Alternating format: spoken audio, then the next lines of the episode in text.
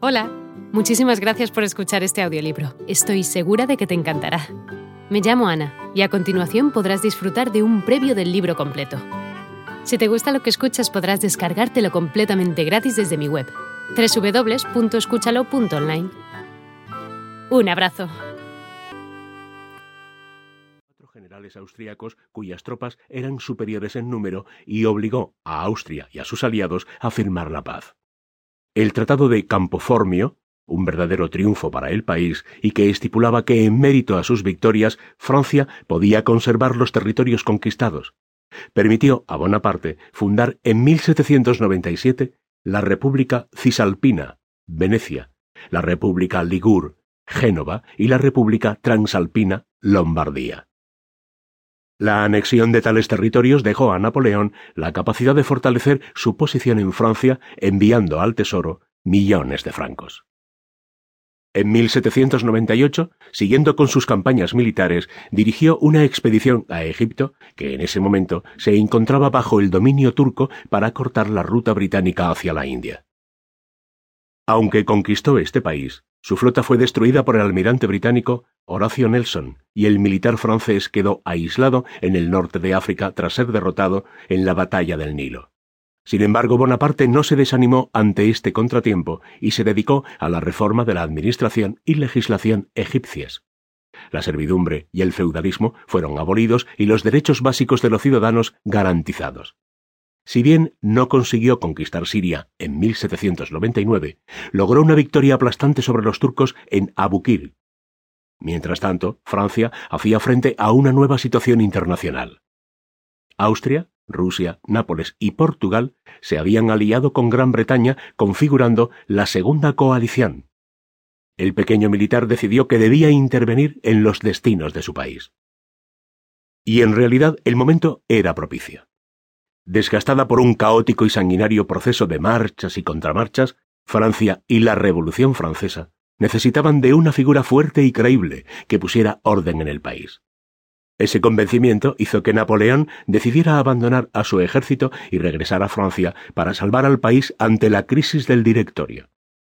Cuando llegó a París, aclamado por diversos sectores revolucionarios, se unió a una conspiración contra el gobierno. Fue así que Bonaparte y sus compañeros tomaron el poder durante el golpe de Estado del 9 y 10 de noviembre de 1799, 18 y 19 de Brumario, según el calendario revolucionario, y establecieron un nuevo régimen, el consulado. Según la Constitución del año 8, Napoleón, que había sido nombrado primer cónsul, disponía de poderes casi dictatoriales y en la práctica era el dueño del país. A partir de 1799, entonces, Napoleón Bonaparte fue el primer cónsul de Francia. Nadie podía poner en duda su poder. Suyos eran el ejército y las victorias militares fuera del país le dieron el prestigio necesario.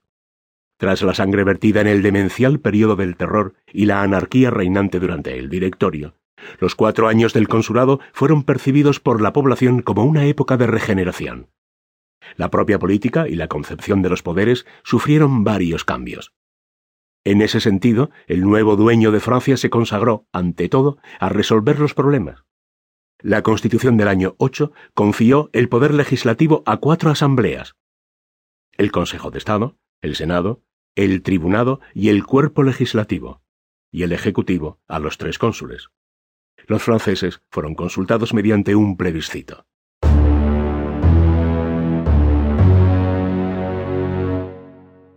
La paz restaurada y el nuevo orden. La llegada de Bonaparte le dio una inyección de vida nueva al país. Tras los difíciles años de la Revolución y la caída de la monarquía y absolutismo, todo inducía a creer que éste, agotado al extremo, continuaría hundiéndose en la crisis. Pero contra toda expectativa se dieron las condiciones óptimas para que entre los años 1800 y 1804 Francia recobrara rápidamente el equilibrio económico y administrativo. En primer lugar, Bonaparte logró el restablecimiento de la paz mediante la victoria militar. No obstante, debe apuntarse que pese al triunfo francés en las campañas de Italia y Egipto, Austria y Gran Bretaña seguían amenazando y rechazaron la paz que Bonaparte les había propuesto en diciembre de 1799. Esta negativa fue a la larga un elemento constante en la relación entre estos países. Napoleón, con fastidio, debió continuar las hostilidades cuando en realidad primero quería sanear el país. La entrada plena de Napoleón a la guerra significó un nuevo periodo de beligerancias que trajo para Francia mayores réditos militares. Hola de nuevo. No está mal para ser solo una pequeña muestra, ¿verdad? Si te ha llamado la atención, recuerda que encontrarás este audiolibro completo y gratis en www.escúchalo.online.